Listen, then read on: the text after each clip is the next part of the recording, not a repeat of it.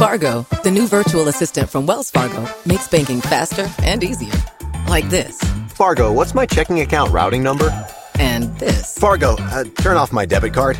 And this. Fargo, what did I spend on groceries last month? And that's just the beginning. Do you Fargo? You can in the Wells Fargo mobile app. Learn more at wellsfargo.com slash get Fargo. Terms and conditions apply. Your mobile carrier's availability and message and data rates may apply. Wells Fargo Bank and a member FDIC. Hello, Saver. Whether you're saving for that trip to the tropics or saving for an emergency, now is the time to take advantage of Wells Fargo's savings options. Wells Fargo offers savings accounts that can help you save towards your goals. So, what are you saving for? Visit a Wells Fargo branch or wellsfargo.com/save to open a savings account today. Wells Fargo Bank NA member FDIC. Hola, cafetera, soy Jorge Peral. Al hilo de la temática de esta semana me gustaría mucho recomendaros un videojuego que se llama Life is Strange. Se trata de una aventura episódica para PC y consolas en la que interpretamos a una chica que estudia en una escuela de fotografía. Llegado a cierto momento de la trama, eh, presencia un asesinato y entonces descubre que puede viajar atrás en el tiempo. Y a partir de aquí, pues la trama se complica muchísimo y, en general es una trama muy emocional en la que además nosotros podemos decidir lo que, lo que va a pasar, es decir, las decisiones que tomamos influyen en cómo se va a desarrollar la historia. Es un juego muy fácil de jugar, es un juego muy sentimental y que eh, a mí realmente me ha emocionado. Me tuvo muy enganchado en su día, así que espero que lo disfrutéis y que os guste tanto como a mí. Hasta otra.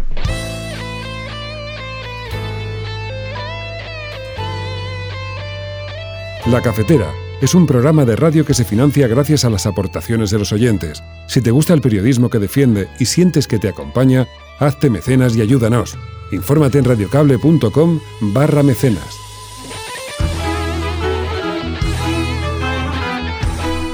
Hola, buenos días cafetera. Os recomiendo el juego Celeste, que está como mínimo para Switch. Es un juego indie y, y habla sobre la depresión, eh, la gestión de los errores y tal. Y es un juego muy interesante que a mí personalmente me ayudó mucho en momentos que lo necesitaba. Buenos días, cafetera. Como esta semana nos habéis eh, planteado que hablásemos de videojuegos que nos han emocionado, mi propuesta es algo diferente porque quería hablar de Halo, que es un juego de disparos en primera persona, pero en el cual los creadores siempre tuvieron el objetivo de que fuera algo más y desde el primer juego en 2001 los equipos tenían arquitectos, ingenieros y se puede apreciar que en el diseño de niveles se puede disfrutar mucho porque hay una clara intención de crear espacios interesantes, propositivos, especialmente en el, en el campo de la arquitectura porque a lo largo de los juegos se pueden ver paisajes muy interesantes y edificios, estilos arquitectónicos muy diferentes y, además ellos era lo que planteaban, querían que el jugador se detuviera, contemplase y digamos que se crease una obra muy interesante y que no fuera simplemente un videojuego en el que te dedicases a matar a alguien, si al final se puede incluso estudiar los estilos arquitectónicos que han creado y la verdad que esto es interesante porque se sale de los parámetros clásicos, ¿no? De estudiar lo que hay en el mundo real, sino que se puede estudiar también la arquitectura y emocionarse con ella en un videojuego. Un saludo. Buenos días, cafetera. Aunque la saga Dark Souls sea muy complicada, juega mucho con la psicología. Considera que el enemigo principal a batir es uno mismo, que nos pone una serie de barreras psicológicas en forma de jefes, en forma de zonas muy complicadas y que nos obliga a repetirlas una y otra vez en un ambiente lúgubre y oscuro y sin apenas personajes que nos brinden un rayo de luz. Sin embargo, cuanto más juguemos y aunque no tengamos mapa, cuanto más dominemos las zonas y más entendamos las mecánicas de, del juego, tendremos una sensación doble de recompensa. Primero emocional, ya que veremos que hemos superado barreras que pensábamos que no podríamos superar y obtendremos recompensas en el propio juego muy necesarias para afrontar nuestra cultura. Pues el mundo de los videojuegos también en la cafetera, ya sabéis que yo soy un recién llegado a esto, que no había jugado desde hace 20 años, pero es verdad, lo he confesado ya, he llegado con la firme voluntad de aprender, de saber exactamente por qué esta industria mueve lo que mueve, por qué esta forma de ocio está atrapando tantísimo a la gente y llego con esa voluntad de aprender de la mano de los oyentes de la cafetera que son gamers. Y el primer juego que me recomendaron para acercarme al mundo de los videojuegos fue Gris. Hola Fer, hola María, hola Resistencia. Gris es un juego emotivo, es un juego emocional y no lo habría descubierto si no fuera por una compañera que me habló de él hace cosa de año y medio. Y hace dos semanas más o menos mi hermano vino a mi cuarto y me dijo, Patricia, tienes que jugar este juego, porque a él le había soltado la lágrima al final del juego. A mí en realidad no me hizo llorar, pero me hizo sentir una satisfacción tremenda, brutal, al, al completar el juego, porque es un viaje. Eh, ha habido momentos en los que he sentido una ansiedad tremenda, aunque sabía que el juego me iba a llevar por buen camino y no iba a perder para partida ni nada, pues es un juego que te guía mucho, pero te hace sentir lo que estás atravesando. Eh, hay algunos juegos que lo hacen, que te despiertan ese tipo de sensaciones. eh, algunas veces son sensaciones y emociones buenas y otras son mm, angustiosas o terroríficas incluso. Hay gente que siente pavor con algunos juegos, pero Gris es uno de esos juegos que cuando lo terminas sientes satisfacción. Has completado el juego, has vivido esta experiencia, ha sido una catarsis de una experiencia casi. Y nada, eso es todo lo que tengo que decir. Es una propuesta muy interesante porque además es una propuesta artística, es una propuesta emocional y luego como videojuego es realmente muy entretenido. Claro, Gris es un juego que está realizado por Nómada Studio, es un estudio independiente de Cataluña, está reventando los premios internacionales, las críticas y Juan Morán, uno de los oyentes de la cafetera, me dijo, pues yo conozco a uno de los creadores y uno de los fundadores del estudio. Adrián Cuevas, muy buenos días. Hola, muy buenos días, ¿qué tal? Si tuviera que decirte todo lo que siento por haber estado dedicando tantas horas, claro, no me he acercado ni a la mitad del juego, ya intuyo por dónde va la cosa engloba eso. Es un videojuego, es muy entretenido de jugar, tiene las dinámicas propias de un videojuego, pero es una auténtica obra de arte. Sí, bueno, a ver, primero todo, muchas gracias. La verdad que, que sí que queríamos hacer algo un poquito diferente, ¿no? Que sacar un poco lo que es los videojuegos fuera de su sitio habitual, intentar acercarnos a, a un público que igual ve los videojuegos de una manera demasiado como un juguete, ¿no? Como algo para niños. Y nosotros creemos que los videojuegos es una forma de arte más, como el cine o, o la literatura, ¿no? Entonces, por eso lo que hicimos fue más o menos tratar de expresar todo el nivel artístico de, Conrad Rousset, que es eh, uno de los socios y aparte uno de los que trabajó en el videojuego. Y por eso intentamos hacer este tipo de juego, ¿no? Una, que es casi, casi se acerca entre un videojuego y una experiencia artística, es una, una cosa en medio de los dos. Y bueno, la gracia era esa, ¿no? Que, cualquier persona que, que, no ha jugado nunca pudiera disfrutarlo, ¿no? Le costase más o menos. E incluso también la gente que juega a videojuegos que lo encuentre interesante. Da la impresión de estar jugando con una acuarela, con una sucesión de acuarelas en movimiento. Creo que esto es una, una propuesta de Conrad Roset, ¿no? que es ilustrador. Eso es, sí. Eh, Conrad Roset es el ilustrador, lleva dedicándose a la ilustración desde hace muchos años y de hecho es bastante conocido sobre todo en Cataluña, pero ha expuesto también internacionalmente en Estados Unidos, en Sudamérica, en Londres. Así que bueno, le, ha ido muy bien como la ilustración, pero siempre le gustaban los videojuegos y mira, la casualidad hizo que nos conociéramos. Claro, y entonces mm, fue un equilibrio perfecto porque vosotros teníais la mirada abierta a fundar además un estudio y un estudio que con gente nueva que no viniera tampoco muy tocada de haber trabajado, de haber vivido en la experiencia con la experiencia del sector. Vosotros sí teníais mucha experiencia en el sector, pero habéis hecho un equipo bastante multidisciplinar que no venía, digamos, muy intoxicado, con, muchos, con muchas piedras en la mochila, ¿no? Y eso ha permitido una, un nuevo concepto de videojuego. Sí, así es. De hecho, supongo que es un poco una forma de sacar de, tus debilidades hacer algo fuerte, ¿no? Porque, claro, cuando empiezas un estudio pequeño no puedes tampoco dedicarle muchos recursos a contratar a gente con experiencia, pero en el fondo yo creo que a este juego le venía muy bien eh, el hecho de que prácticamente el 80% de la gente no había trabajado nunca en videojuegos. Y claro, a nivel artístico, todos los artistas que trabajaban en el juego nunca habían trabajado en videojuegos, por supuesto Conrad tampoco, y la mayoría de la experiencia la pusimos Ruye Mendoza y yo, que son los que más llevamos muchos años dedicándonos a los videojuegos en lo que se denomina AAA, que son estos juegos de miles y miles de millones o cientos de millones al menos.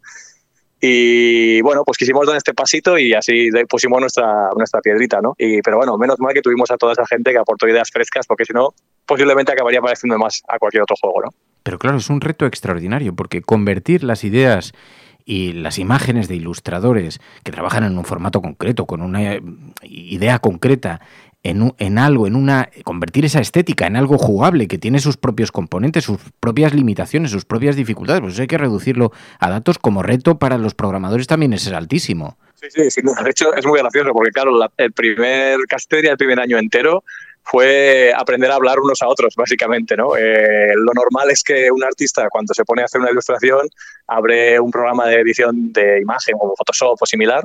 Y claro, ellos ni se preocupan del tamaño de las cosas, ¿no? Es cuanto más resolución mejor y más posibilidad de poder detalle. Pero claro, luego cuando nos lo pasan a los programadores, nosotros nos volvemos locos con toda esa, esa cantidad de memoria ¿no? que utiliza el ordenador.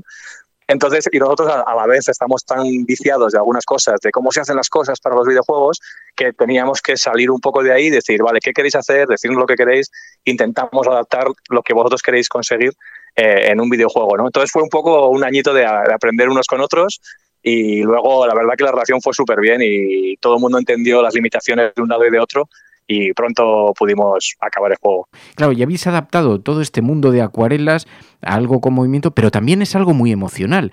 Para que os hagáis una idea a los oyentes, el, videojuego empieza en blanco y negro y va, va incorporando los colores a, a, su mundo, entre otras cosas que ocurren, ¿no? Pero de pronto hay una explosión de la cinemática, la música, cuando se desbloquean los colores. Es un juego muy emocional, pero para eso se, requiere mucha sensibilidad emocional, porque es verdad que en ese momento te provoca, te provoca un cierto, un cierto sarpullido, ¿no? Y habéis tenido que diseñar e idear todo eso, ¿no?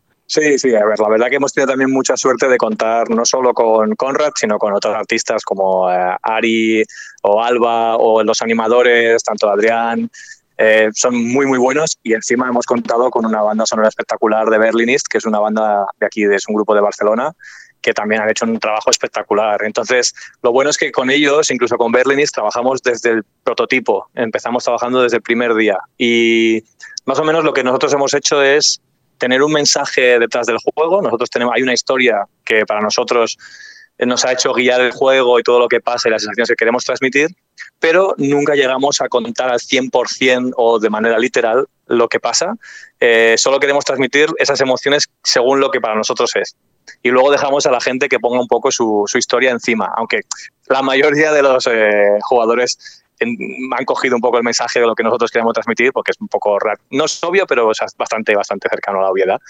Y, pero bueno, otros ponen básicamente su propio, sus propios problemas ¿no? sobre este, esta experiencia y, y, eso exactamente es correcto. O sea, no, no, no queremos imponer nuestra idea, solo queremos expresar esos sentimientos y que cada uno se refleje como quiera. Mm, pero me resulta tan difícil pensar cómo expresar sentimientos a través de una pantalla, a través de videojuegos.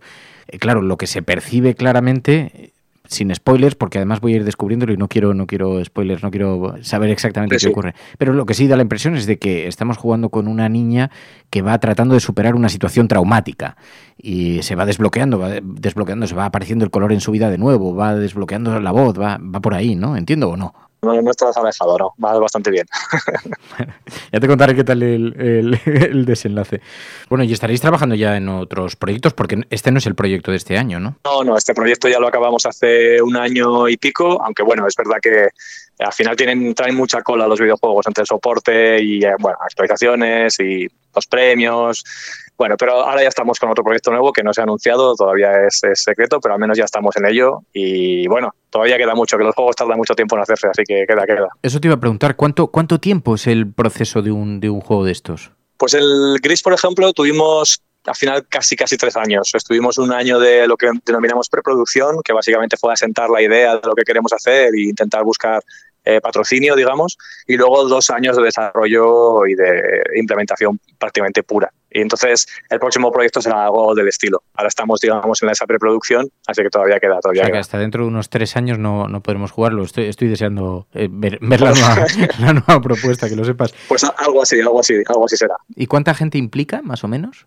Pues un proyecto como el nuestro, que es, eh, se denomina indie, o sea, yo diría que nosotros somos un indie casi plus, porque estamos ahí entre medio de proyectos súper pequeño y proyecto pequeño. Y en el nuestro caso fueron unas como entre 10 y 20 personas, eh, dependiendo de la, de la, fase, ¿no? Al principio estáis solo 6 o 7, luego cuando más a tope estáis, pues igual estáis 15 más la banda sonora. O sea, más o menos cuenta que unos 15 de media eh, sería la, la, la, plantilla, ¿no? Digamos. Bueno, pues es Adrián Cuevas de Nómada Estudio con esta propuesta, con este estudio. También es una aventura empresarial, entiendo, comenzar con un, con un estudio para hacer videojuegos, así que os deseamos de verdad de corazón muchísima suerte. Adrián Cuevas, gracias de corazón. Muchísimas gracias y cualquier otro día que tengas alguna duda, no dudes en preguntar. Bueno, no te arriesgues que te llamo para que me vayas, porque he tenido algún bloqueo, especialmente cuando se convertía en pez al principio, ahí he tenido algún bloqueo de decir, de esta no salgo, en un laberinto no sé salir, así que ten cuidado, que a las 3 de la mañana te pongo un mensaje diciendo, oye, dime cómo cojones saco de esta pantalla. no te preocupes, tú me llamas o me mandas un WhatsApp, que ahí estaremos. Un abrazo, Adrián, gracias. Venga, un abrazo, hasta luego.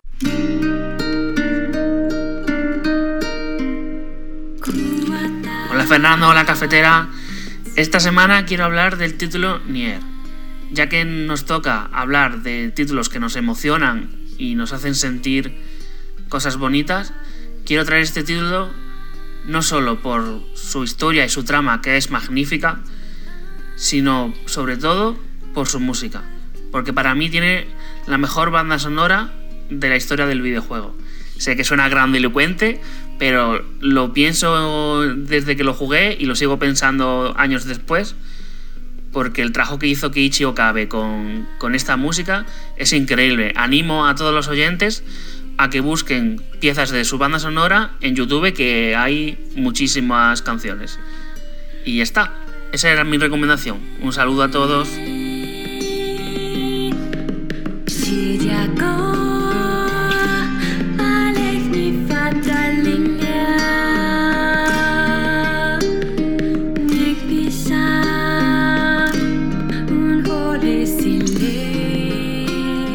La Cafetera es un programa de radio que se financia gracias a las aportaciones de los oyentes. Si te gusta el periodismo que defiende y sientes que te acompaña, hazte mecenas y ayúdanos.